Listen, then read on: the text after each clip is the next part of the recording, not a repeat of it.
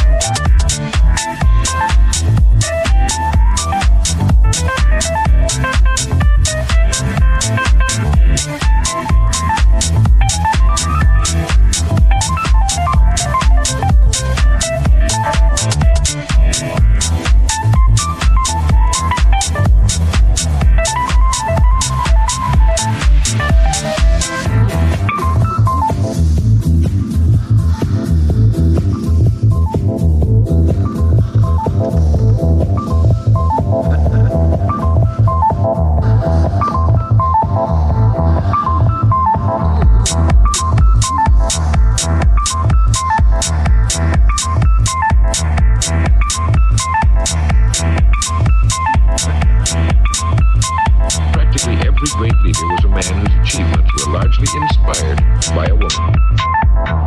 When things get tough, and you can count on it, they will, you may be deserted by what you thought were friends. But if you've got a good woman, you'll never be